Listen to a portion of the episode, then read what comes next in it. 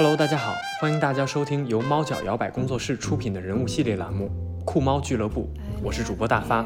这是一档围绕摇摆舞者展开的对话节目，每个人都有自己的成长轨迹，然而摇摆舞将他们连接在了一起。请准备好酒吧，故事的部分就交给我们，乘着摇摆列车向一个多元包容的世界进发吧。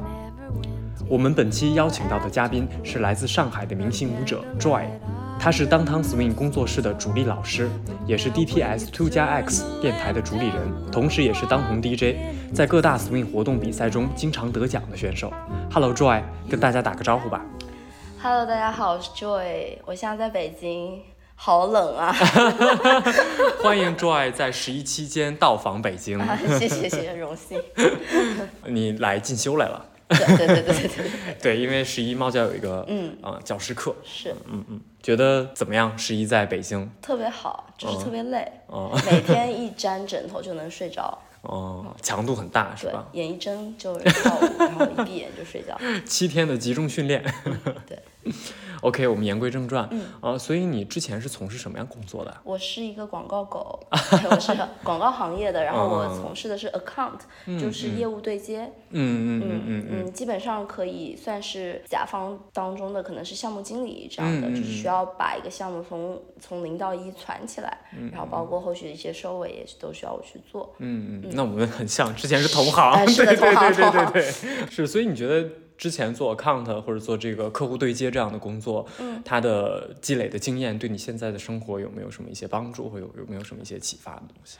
嗯，可能是一些综合实力的培养吧，嗯因为嗯嗯，广告行业肯定是创意优先，嗯。那 account 它并不是像文案嗯。或者、呃美术一样，它有一个非常专一的东西，嗯。嗯，他看到的是怎么把一群人才召集起来，把一个项目给完成。所以可能我，嗯，在组织策划能力方面会有一些训练，然后到现在就是在当 swing 组织一些活动啊，说项目上的东西，我会做的比较得心应手一些比较得。心应手一些。对，嗯，呃，大家如果对这个行业其实了解的小伙伴也知道，account 就是客户对接这个岗位，它更多的是，呃，在客户和其他资源方，包括供应商之间，其实做一个很重要的一个衔接作用。给人擦屁股。对，刚开始的会时候会觉得这个岗位好像没有什么特别专业的地方，因为你接到客户的需求，你后面有一个团队或者有个 team 在支撑你，给你提供啊、设计也好啊，或者是技术也好，或者是一些其他文案的支持也好。但最后其实你做时间长会发现，这个中间的这个角色，它其实是很重要的一个角色。在 team 和 team 之间沟嗯通和交流，这中间是它可能需要的不是一个技术，它更多的是一种软实 Yes，软软技术吧。对，软啊技术。嗯你如何去听懂对方想要的是什么，然后把这个东西自己消化之后，再用我们乙方创意能够听得懂的语言再去给他们布置作业，然后你包括把这些东西是呃把成品收上来之后，你要负责去品控，所以你是需要有一个全景叫全景的视野。嗯嗯嗯，那这些其实带到生活中，举办一些活动啊什么的话，我就会觉得可以帮上忙。嗯嗯对嗯嗯嗯，是，就是你拿到一个项目或者你想做一件什么样的事儿，其实首先你脑子里就有一个大概的流程了。嗯，我大概需要找哪几个方向的人，哪几个方向资源来协助我一起来完成这件事儿。嗯，然后我在中间怎么让这件事儿一步一步推进。嗯，它其实可能就会变得好像相对简单了一些。嗯对。哎，所以你目前的生活状态是一个什么样子的？是有额外的工作，就是你现在是全职在工作，还是全职在跳舞，还是说中间有一个什么样的转换？呃，我其实，在二零二一年七月份的时候我就辞职了，嗯因为是那个时候，嗯，同时兼顾一份比较高强度的工作和教课啊这些事，其实是有点吃不消。嗯然后。嗯，广告行业众所周知，就是时间是从十二点中午十二点开始计算的，对对对，所以下午开始工作，经常到晚上六七点的时候，可能客户那边儿他把他的事情处理完，他要过来跟你聊天。没错，然后没错，等听完客户的 brief 之后，你还要去跟自己内部的团队去沟通，去甚至有时候一起脑爆。嗯。所以，嗯，跟跳舞这个时间其实是有很大的重合的。嗯嗯所以这个是一方面。然后那段时间可能参加了几个活动，然后有点上头，然后我就我就说我要全职跳，我要 我我只要跳，我不要工作，我就辞职了。啊，然后辞职之后，其实陷入了一段比较焦虑的阶段，对，嗯，因为感觉身上的某一个标签被撕掉了。就觉得好像我在这个社会上没有一个令我有很 令我有一个有安全感的东西，对，像然后也没有很有底气说出我是一个专业的摇摆舞老师这句话，嗯，对，所以嗯还焦虑了一段时间，嗯，然后在年底的时候我又去回去做了 freelancer，嗯，就还是也其实还是原来的公司，然后嗯因为年底广告。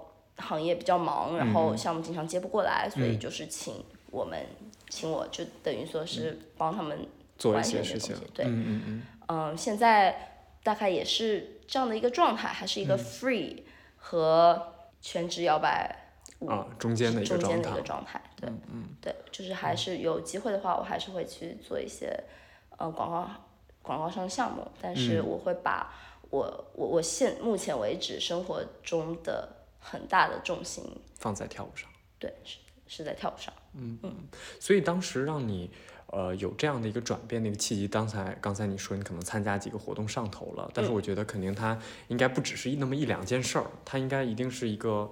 过程累积的过程，对对对，所以在那个过程到那个点，你可能说你要辞职了，以及刚才你也说到，可能有一段时间的焦虑和迷茫期，嗯，然后一直过渡到你现在这个状态，嗯，它中间发生了一些什么样的故事，或者你的心理状态上有一些什么样的变化吗？嗯，就像我刚刚说的，嗯，刚开始的时候我辞职的时候，其实还蛮坚定的，嗯，我觉得说。我要过我自己想过的生活，对，我不要嗯，在大部分的时间内做一个我不喜欢的事情，然后用一个我喜欢的爱好来去像是麻醉剂一样去做我自己。我不要过这样的生活，我要把我爱好变成我做的东西，我要做我自己想做的事情。嗯，呃，然后我对，说实话，对物质啊，还有这些要求也不是特别高，嗯所以我就很坚定的辞了。但是没有想到，可能就是那个时候。也很难解释，就是就是那个辞职之后，就会觉得自己好像也没有想好，然后呃也没有那么坚定，嗯啊，甚至还会觉得我之前那么久也工作了几年，也跳了几年，都撑起来了，怎么就怎么就撑不住了呢？嗯，所以呃有一段时间是会。很焦虑，然后甚至陷入了一种自我逃避中。就其实我以为我辞职之后，我会天天早上起来八点起来练功，压软骨，我会我会有我会五技突飞猛进。对，never happened，就是你辞职前最后花在摇摆舞上的时间差不多吧。嗯，就是至少对我那个时候是的。嗯嗯，然后甚至更少了，因为我会觉得哇，我突然有大把的时间，那我要做什么？嗯。我今天也可以做，明天也可以做，我要怎么办？嗯，那我躺着吧。对，我会，我就是还陷入了一段时间的逃避期吧。嗯，觉得我突然不想有太多的选择，有太多的事情，我突然就还不想去面对这些。嗯嗯嗯。然后也是一直快到八月，我是八月九月底辞的，一直到十月中那个时候，我觉得。不行了，我要起来备战 STB，嗯，然后也开始慢慢的在恢复，嗯，啊，正好也是一些契机吧，嗯，呃，又有了一些项目上的机会让我去做，嗯，那其实在这个时候，呃，这个中间的过程，我相信也是我自己有慢慢的对，呃，我自己的一个角色有一些。可能潜移默化的调整吧，嗯，包括作为一个 freelancer 来说，其实它不像是你在一个公司嘛，嗯。嗯，我和公司嗯。只是雇佣关系，他也没有管你这么多，我也不需要去顾及太多的，可能在公司里公司里需要顾及到一些人情世故啊，或者一些有一些额外的让我不不是很舒服的东西，我只要想着把项目做好，嗯，然后你付给我钱就可以，哎，对你给我钱就行，嗯嗯嗯 啊。然后自己就是自我那个对于时间的调配也相对就是灵活一些，然后自己的自我掌控度会更大一些。嗯嗯。所以我其实也还蛮 enjoy 的，虽然很忙，做项目的时候，因为你是 freelancer，他们就会大家会把你用到死，就是物尽其用，榨干你。呃，但是那个时候我可以呃很理直气壮的说晚上八点我不行，我要教课，嗯会等我下课之后再开。嗯嗯啊，就还这个这个这个时候，就是你能够自己去掌控你生活的节奏，呃，就是你工作和生活的节奏的时候，还是嗯，还还还，我觉得比之前我在公司里去两边奔平波，衡对平嗯衡会好很多，我的整个心态就会平和了很多，慢下来很多。我现在更多的会去做一些自己想想要做的事情。嗯。我现在就真的能做到早上起来去练一些东西，练一些嗯瑜一些伽或者非洲舞式对对对对对对对对对，嗯嗯。然后白天去呃可能帮去写一些帖子啊，或者做嗯。一些文文字上的事情，然后晚上教课，然后嗯我也会有更多的时间。现在可能比较接近于我当时辞职的时候我想要的那个状态，嗯。就是我我花更多时间去钻研舞蹈这个事情，嗯。然后但这个状态能坚持多久呢？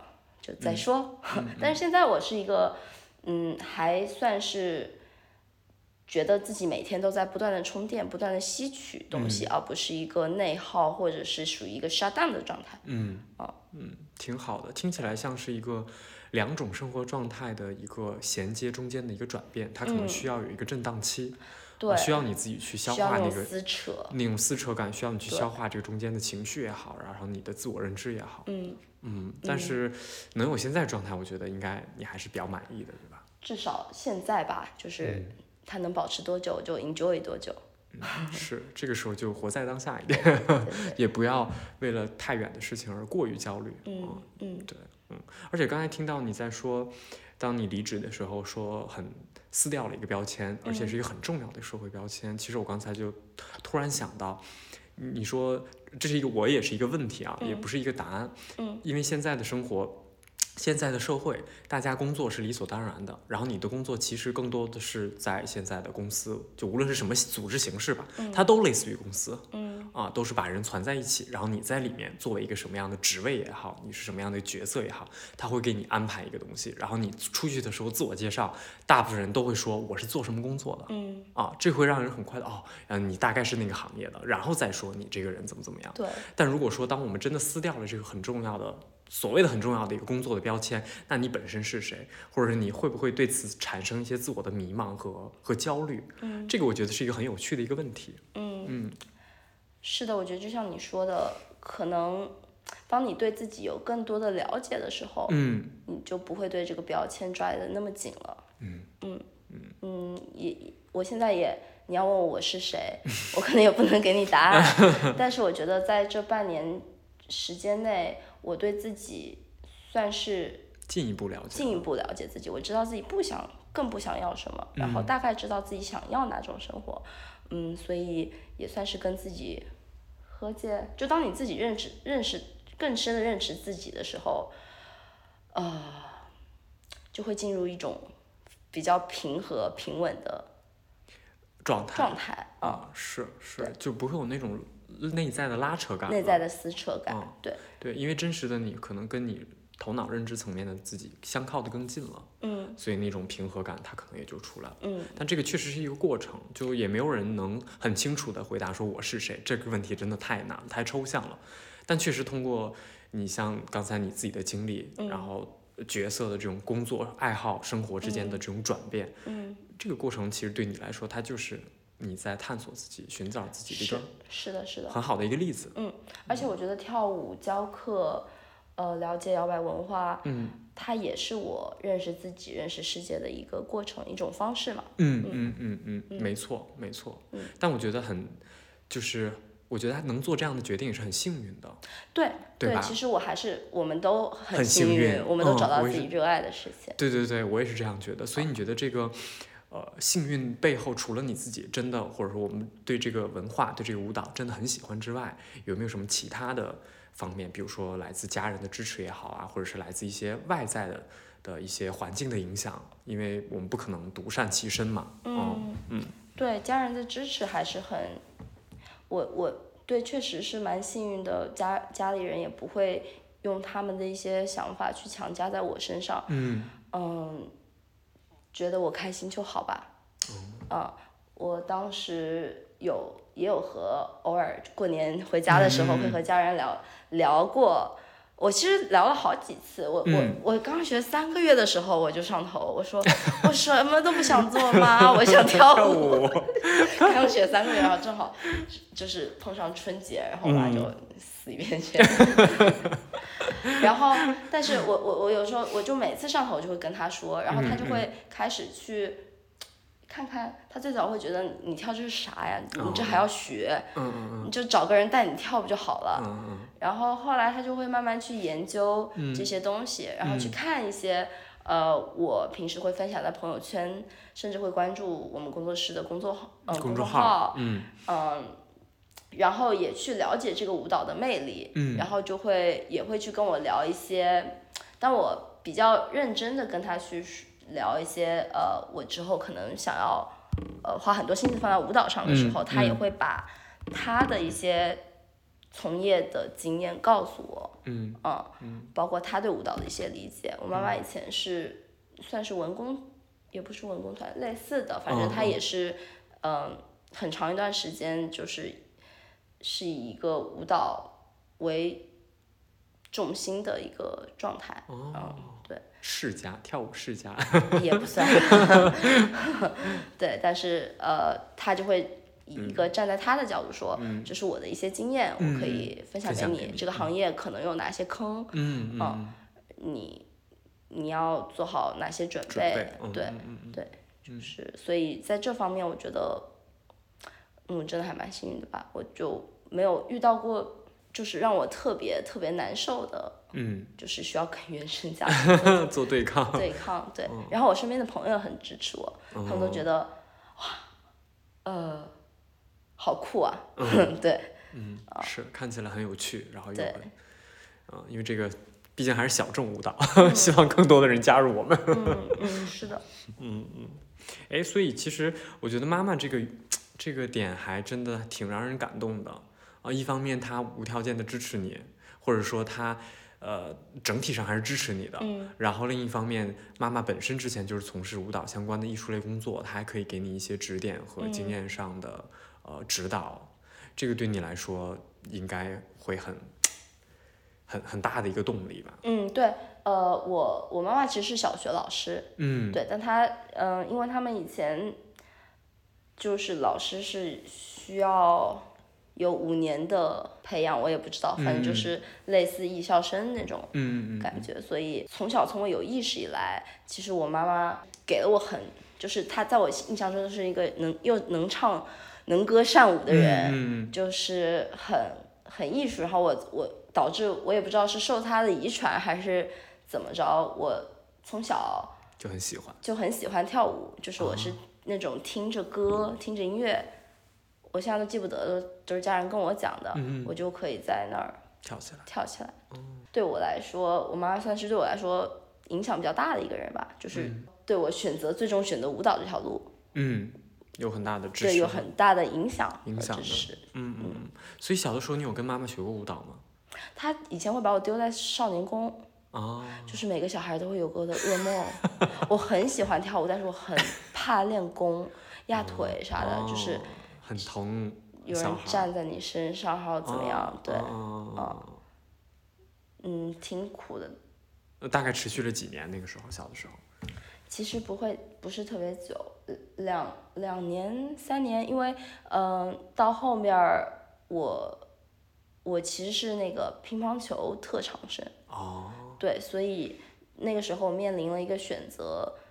就是只能让我们拥有一项业余爱好，嗯因为呃，因为两两个同时进行，可能时间会撞，然后对课业可能也会有很大的影响。是是。而且当时是乒乓打乒乓球的姿态是需要你窝着，撅着屁股，但是跳舞需要你挺背，嗯啊，所以是两种不同的姿态也在撕扯。然后他就是要求我选择了一个。后来你选择了乒乓球。我选择乒乓球。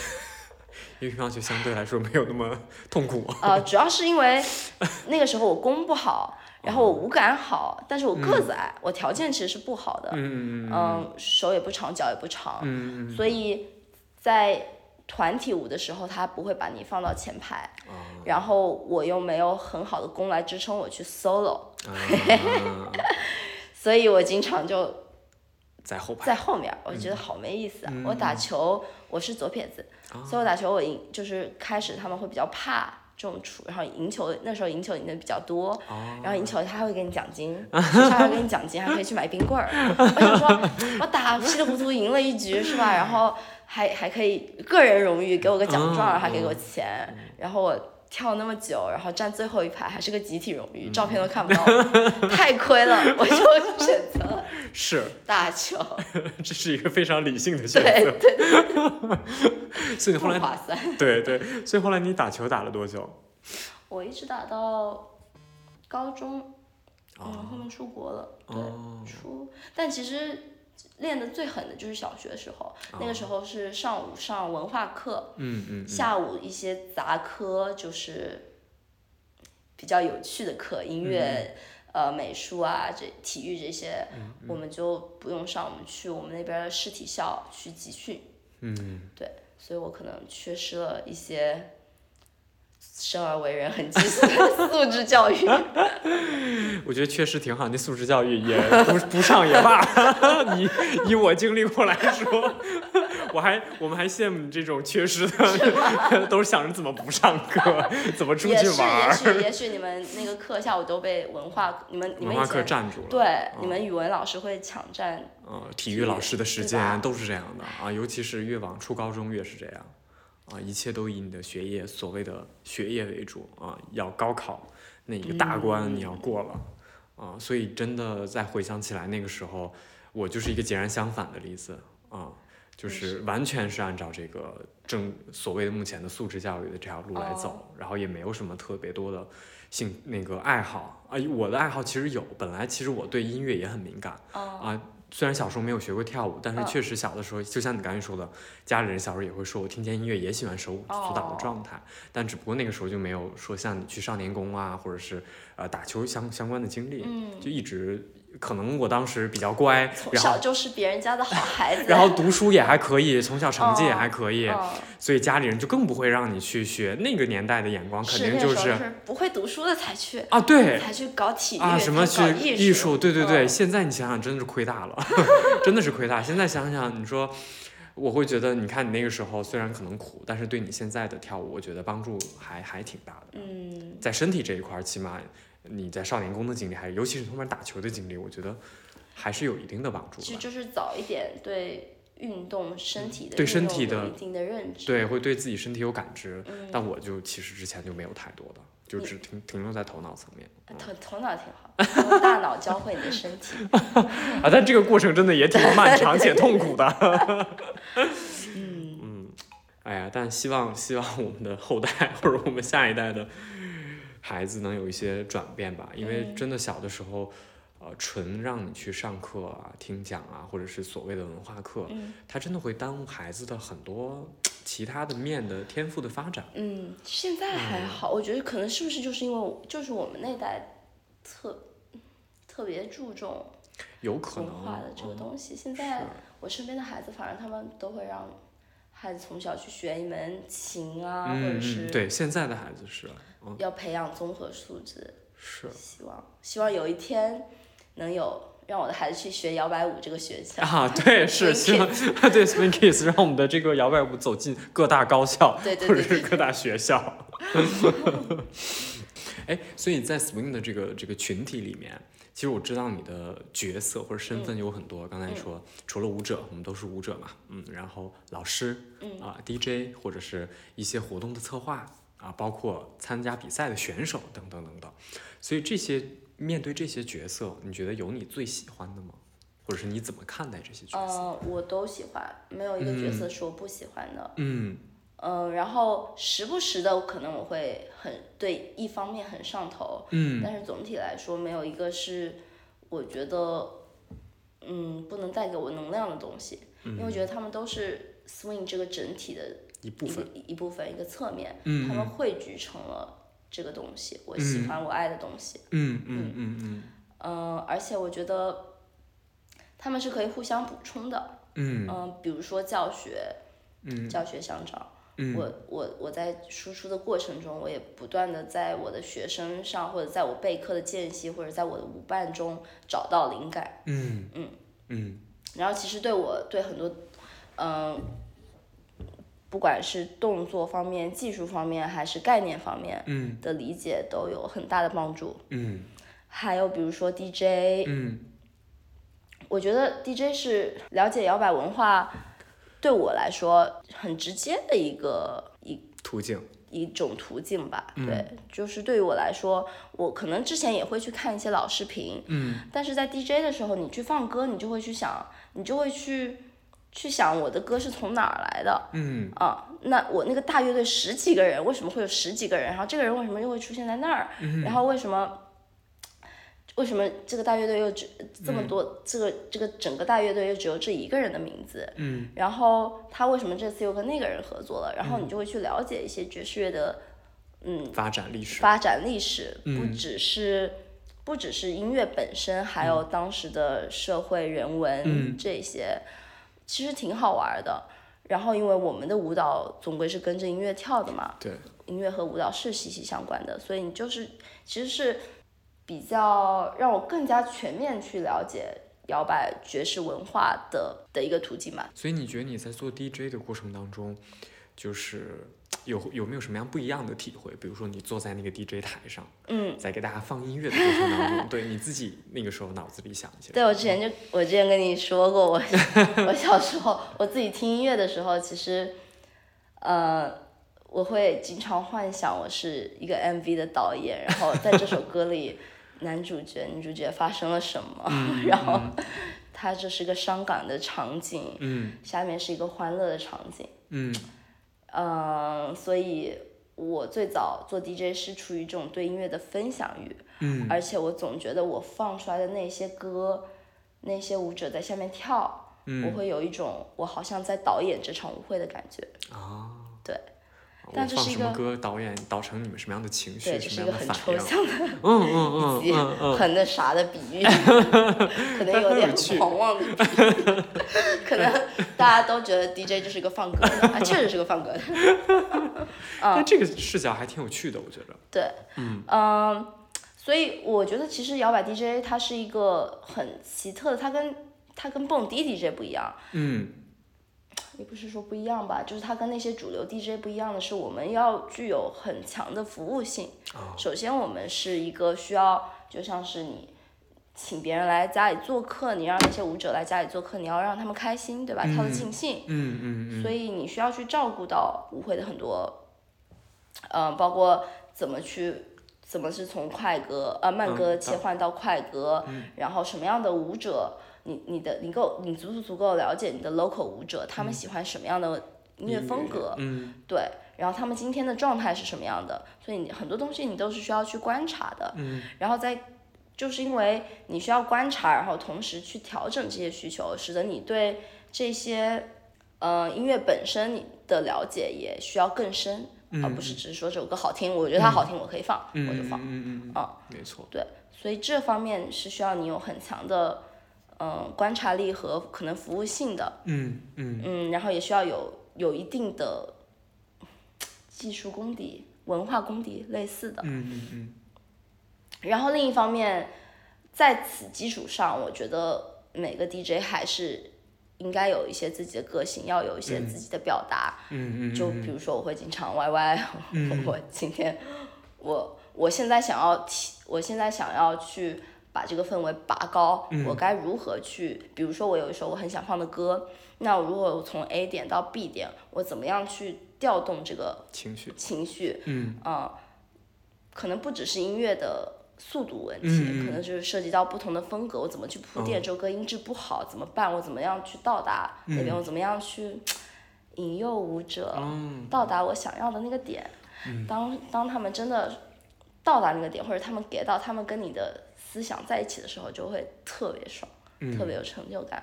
嗯啊，怎么说？摇摆 DJ 对舞者也有比较大的帮助吧，因为就作为 f o 我我也会去很注意的去听音乐的结构。嗯可能如果我不做 DJ，我可能就不太听之类的。对，嗯，所以 DJ 这个确实是一个还挺好玩的一个角色。我觉得接下来我也要去尝试尝试了。嗯，欢迎加入。因为连着采访了两期 DJ，上一期是辉哦，哥，对？对，我就开始，因为之前的时候会有一些顾忌，嗯，对，然后之前的更多的重点可能也没有特别放在音乐的研究上面，嗯啊，但最近确实也开始关注音乐，因为你脱离不了这个东西，嗯，啊，你所有的表达都是在音乐的基础之上的，是的哦，是的，哦是的。嗯，所以后续希望有时间向各位大 DJ 请大发请教，希望早日看到你的首秀，没有问题，我猜应该就近期了。啊，是吧？耶 说完 DJ 的话，比赛这件事儿你怎么看？啊、因为我知道从你出道开始，我从我出道开始 从你新人赛嘛，新人赛开始，其实，呃，国内的包括国际上的一些比赛，我知道你也有参加，有一些拿到了不错的成绩啊、所以在这个过程当中，啊、你自己的心路历程是什么样子？首先，我觉得摇摆舞比赛相对于其他的比赛来说是很 chill 的事情。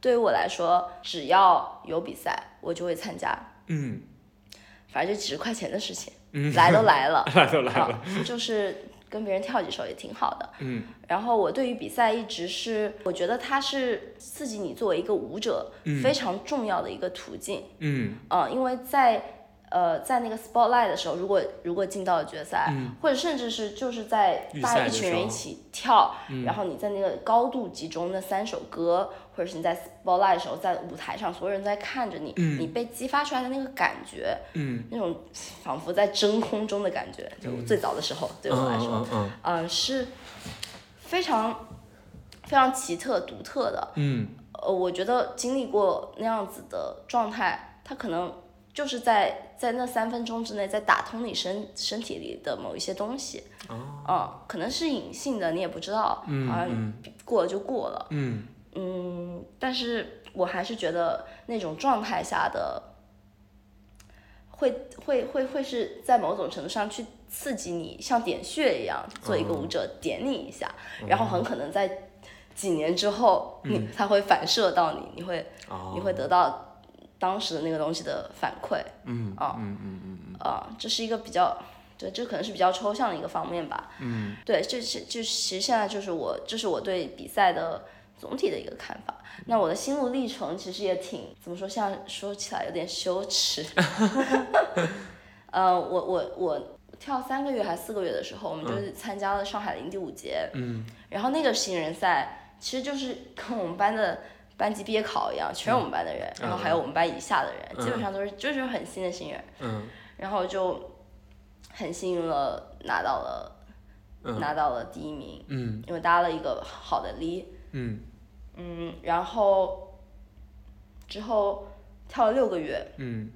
我们又傻乎乎的去了泰国，嗯。然后我报了一个 open 的 JNJ，然后又进了决赛，然后我和我的 Lee 是个泰国的 l 嗯。在舞台上真的是 literally 蹦了一段第一，又然后又拿了第三名。哦 我可能那个时候评委不一样，就看状态吧，就是真的是我觉得那个时候跟中彩票一样，就莫名其妙。嗯嗯啊，但是但是那之后，我其实也会有一些包袱，比如说再遇到比赛的时候，我就觉得啊呀，我我之前都拿奖了，我这次也要进决赛或者怎么样的，嗯嗯。嗯，然后人就会陷入一种比较急躁的状态。我觉得是每一个可能，呃，每一个舞者或者说是想要去比赛、去不断进步的舞者，嗯都会经历的一个阶段吧。你会经历一个浮一段浮躁期，嗯呃，然后那段时间就会就是会特别想要很多东西，很希望很快速的去进步，嗯嗯啊、去获得东西。嗯嗯嗯，但是这个就是生活会教给你教你做人，对，就是慢慢的也会也需要自己去消化，情绪。情呃消化自己去会会去消化这个阶段。嗯。我现在的对比赛的感觉，我希望我以后都能做到的就是享受舞台，享受那个你你的那个 spotlight，嗯。然后让所有人享受你和舞伴的那一个对话，而且大家都在看着你，这个对我来说是比较好的或者是我希望达到的比赛的目的吧。还挺诚恳的。是因为其实在，在可能不了解你的朋友来说，可能觉得每次好像 Joy 都是很光鲜亮丽的，都是拿奖的那个选手。对，但是确实在你分享了刚才你自己的内心的过程之后，会。也也帮助大家，其实更更了解你，会更看到真实的那个你，或者从这个你的过程当中，其实也会吸取一些真的很有用的经验啊。比如说你在对待比赛的这个不同状态、不同阶段的状态，你把它当成一个你要你要去拿奖、你要去获得什么东西的时候，和你到最后你只是想享受那几首歌的状态，我相信这两个中间的你的状态，其实是给人的感觉肯定也会不一样。嗯。希望，嗯，我呈现出来的给人的感觉会是不一样的。嗯嗯嗯嗯，但这个确实也需要一个过程。对对，我觉得，因为毕竟它是一个比赛啊，既然它是一个比赛，那就意味着有竞争，有竞争你就希望自己赢，这是一个人的最基本的一个心理，我觉得也很正常。嗯啊，但是如何去调整平衡你自己的状态，这个就是每个人的课题了，我觉得。对，嗯，但其实我觉得像以前。的 Jam Circle，他们比的也不是名次，也不是什么，他们比的是我要如何秀出我自己。嗯，我这是我，我做这个动作，这我展现的是我，你怎么展现你？我会，我觉得我现在更想要达到这种，或者是我觉得，嗯，这种状态才是最健康的。嗯，可能可能我的性格关系，我并不是特别，呃，喜欢 battle。啊，难说，对，没关系，这可以这种 直面的冲击，我希望每个人都好，我希望每个人，我看到这个人也好，那个人也好，那个 spotlight，这个这人也有他出彩部分，我也喜欢他，我也喜欢他，我也喜欢他，最后谁得名就也不关我的事儿，就看看运气，这这个对吧？看评委喜好吧，这是就是对，就我觉得展现出来自己之后，因为每个人心中都有杆秤，我们幺八五也不是。没有一个统一的标准，没有一个统一的标准，这也是评委的个人喜好。你只要觉，你只要你，你只要知道有人喜欢你就好了。嗯啊，因为之前有舞者曾经跟我说过，嗯，他害怕比赛，嗯，他之前他每次都会犹豫我要不要报，然后名额就被抢光。对，呃，我觉得他比赛不是考试，就是我还是要再强调一下，在那个状态下有一点点压力，然后。把你推上那个舞台，那个你的肾上腺素上来，那个阶段真的是挺妙的。我每次过后我都会回味。确实，这个比赛虽然我也知道，其实有一些跳舞的朋友，他也并不并不一定喜欢比赛，但有的人喜欢比赛。这个是个人选择吧？对，一个个人选择。有很多舞者看到跳的也特别好，然后他们选择不比赛。就是之前很多人老师。都会问是韩国的哪个老师，就是学到一定阶段，老师就会问你你想成为一个什么样的舞者？我 social competition 就是比赛或者是 performance 表演。表演。对，那其实很多人都选择是 social，我觉得挺好的。嗯，如果你真的不喜欢呃这种压力，你只是想要做一个开心的舞者，那完全没有什么问题。嗯，但是如果是你内心想要有一点，哎，我该不该没有？嗯，那就去试一下，那就试一下。哦，是这样，就几十块钱的事情。对对，没错。所以刚才也聊到了，就是你在 swing 里面有不同的角色，也有不同的状态。你在扮演不同角色的时候，心理状态肯定也会不一样。嗯嗯，享受的地方也会不一样。所以在这里面的所有的过程当中，你觉得你最享受的那种感觉，或者那种那种状态，或者某一个场景，嗯，你觉得是是哪哪种？比如说，你是喜欢。所有的聚光灯都打在你身上的时候，还是说你觉得你日常分享的时候，还是什么样子的？我很难说是某个场景吧，我只能说感受。嗯，对，嗯，就是那种到达制高点的感受。嗯嗯，因为我是一个比较感性的人。嗯，我的性格最直观的形容词就是人来疯，所以我会啊，我就是我有时候自己在房间碰到开心的事情，我都会啊。就是大叫，呃，就那种狂喜喷薄而出的喜悦，嗯嗯嗯，呃，那是我很珍惜的一个状态。每次当 swing 让我感受到这种狂喜、这种高光时刻的时候，我我就会觉得特别的、特别的幸福。而且我觉得可能跳 swing 的人都有都有多多少少都是有这一类特质的吧。嗯，就是我之前有个朋友，嗯，跟我形容说，一个常在岸边走路的人，在岸边安安稳稳走路的人，是不会感受到溺水的人才能感受到那种呼吸的狂喜。嗯，可能就是因为我们我们的我们太感性了，我们我们的生活也会有很多起起伏伏，我们的情绪也会有很多起起伏伏，我们可能没有办法特别好去掌控我们自己的情绪，所以当我们到达那种我们感受到那种开心、喜悦、狂喜的时候，我们才会对他能够格外的敏感，嗯，啊，以及格外的珍惜，是这样的。我也是一个感性的人，是吧？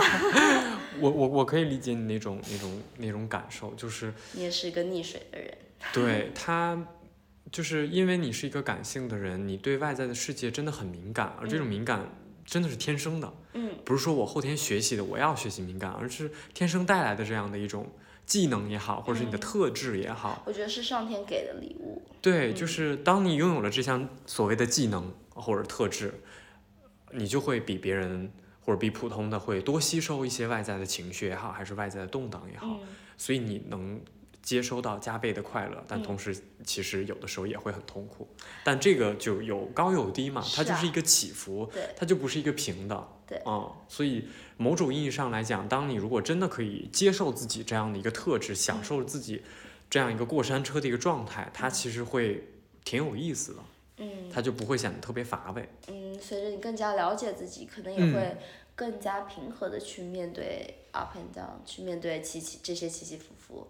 嗯嗯。嗯，没错，尤其是在在跳舞的过程当中，就像你说比赛拿奖也好，还是说你，呃，做了一个什么表演也好啊，还是你在这个里面取得了一个让人来夸赞你的这样的一个状态，那个时候的高兴真的是很高兴，且是加倍的快乐。然后，但是同时，呃，我记得有一次可能喝多了，嗯。然后我那天舞会就跳的特别开心，我跳了连跳了五六首，嗯，然后，呃，回家在路上，我当时就觉得此生无憾。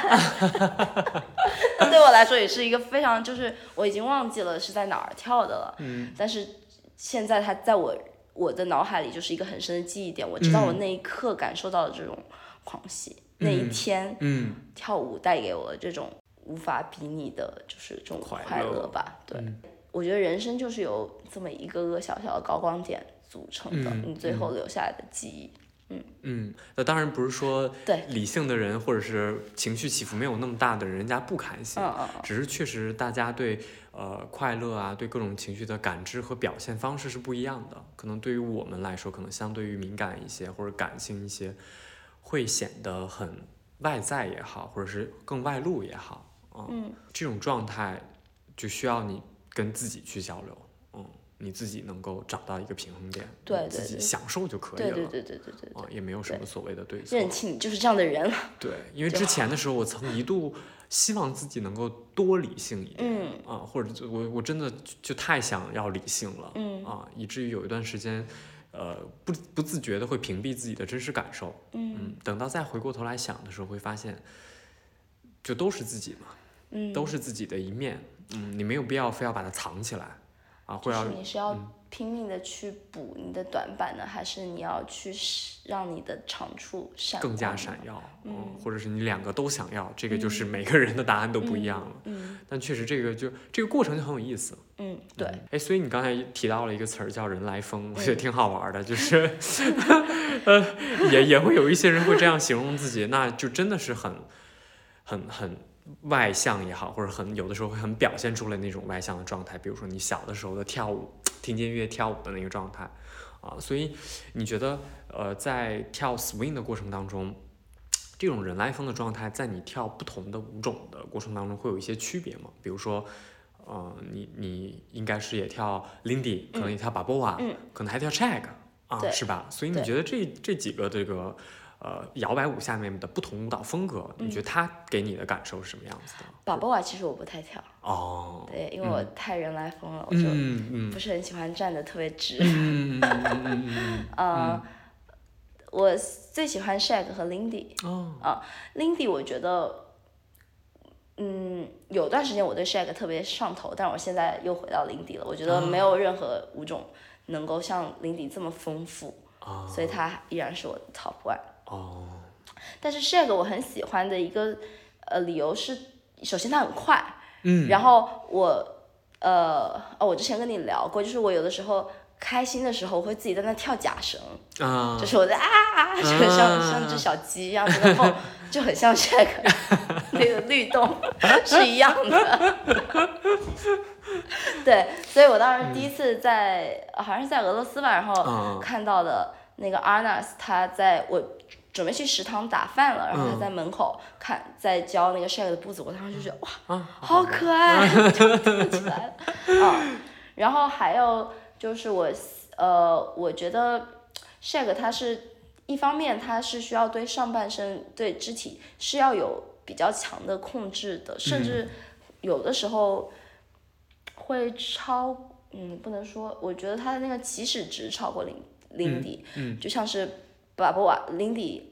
可能你刚学了个步子，你就可以随便跳，因为它有很多 breakaway，、嗯可能不会那么影响。嗯但是 shake 和 b a b o a 就是 close position 比较多，所以它其实是需要你对你自己的身体有一个比较强的控控制制或者是 sense 的。嗯嗯，但是 shake 它的腿，嗯。他的脚步又有很多 kicks，又经常需要嗯。大腿抬很高，但是上半身有的时候需要保持相对的稳定，嗯。这个也会让我觉得非常神奇，就好像你的脚下有一整个世界，嗯。但是你的上半身在听你的舞伴，哦。呃，在在可能是一个比较稳定嗯的状态，就是那种有点像以前 那种默片里面一个画框框飘过，然后上面是稳定不动，但其实它啊。脚下装着装着轮子，嗯就特别我觉得挺好玩的。嗯。然后还有 shag，它其实它它是有一个基本步，我们叫基本六拍，嗯。嗯，就是它把六和八拍的音乐结合嗯，着来，我觉得对音乐，对敏感度要很高。对对对对，就是嗯，跟着音乐跳 shag 会有，跟爵士乐跳 shake 会有跟 Lindy 有时候会有不一样、不太一样的感觉。嗯嗯嗯但是最重要的还是，我觉得那个那个啊小鸡一样乱 跑的感觉，嗯，感觉很可爱就是。我。对，哎，所以除了跳舞之外，你还有什么其他的爱好吗？我以前还蛮喜欢去看各种演唱会、嗯，live，嗯，跑音乐节。嗯嗯，最早开始跳的时候，嗯、就还会赶场，先去 Tiamo 上了体验课，嗯然后去八点半开始那个育婴堂 live，十点之后再回来继续跳。跳舞会。对嗯，后来就渐渐少了。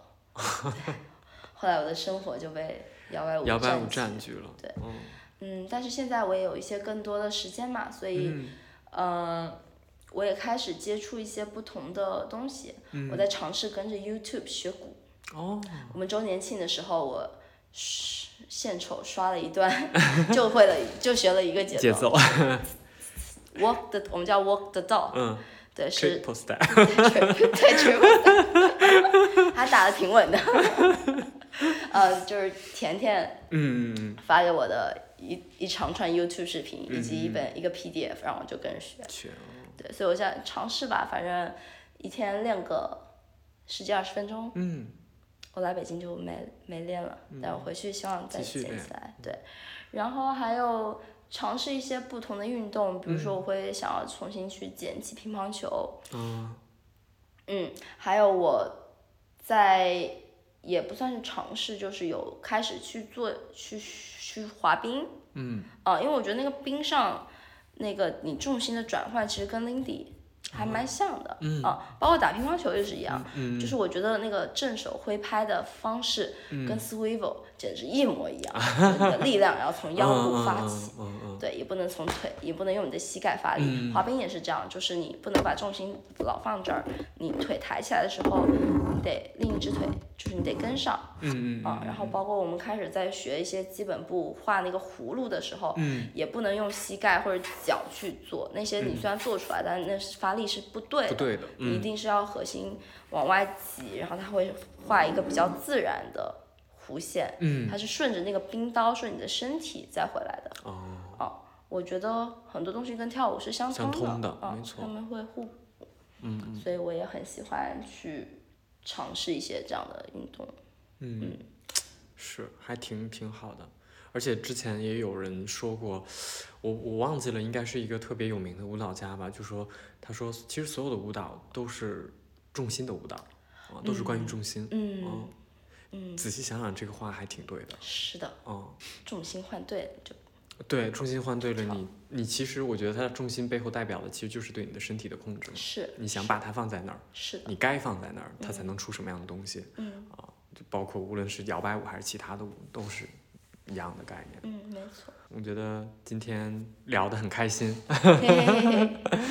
然后刚才其实 Joy 也分享了很多他在接触到摇摆舞之后的很多的一些心路历程吧，啊，可能有一些都没有没有跟其他小伙伴们分享的，嗯，对，不知道说了什么不该说的东西，麻烦 没事，我记一下，照顾一下。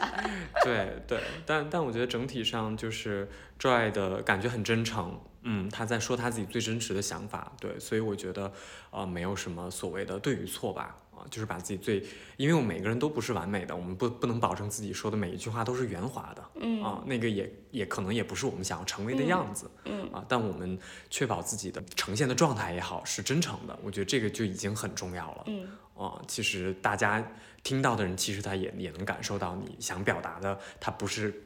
那个句子、那个词儿是什么样子？他会理解你后边背后的情绪。嗯嗯，舞蹈也是表达性格的一种方式嘛？对对，是是，所以这个社群就很包容。嗯嗯嗯，希望我们后续，呃，无论是我们自己还是我们的这个社群发展，能够朝着他原来的那个样子继续往前走啊，可以有更多的人、更多样子的人能进入到里面，我们也可以变得更加的从容自在吧。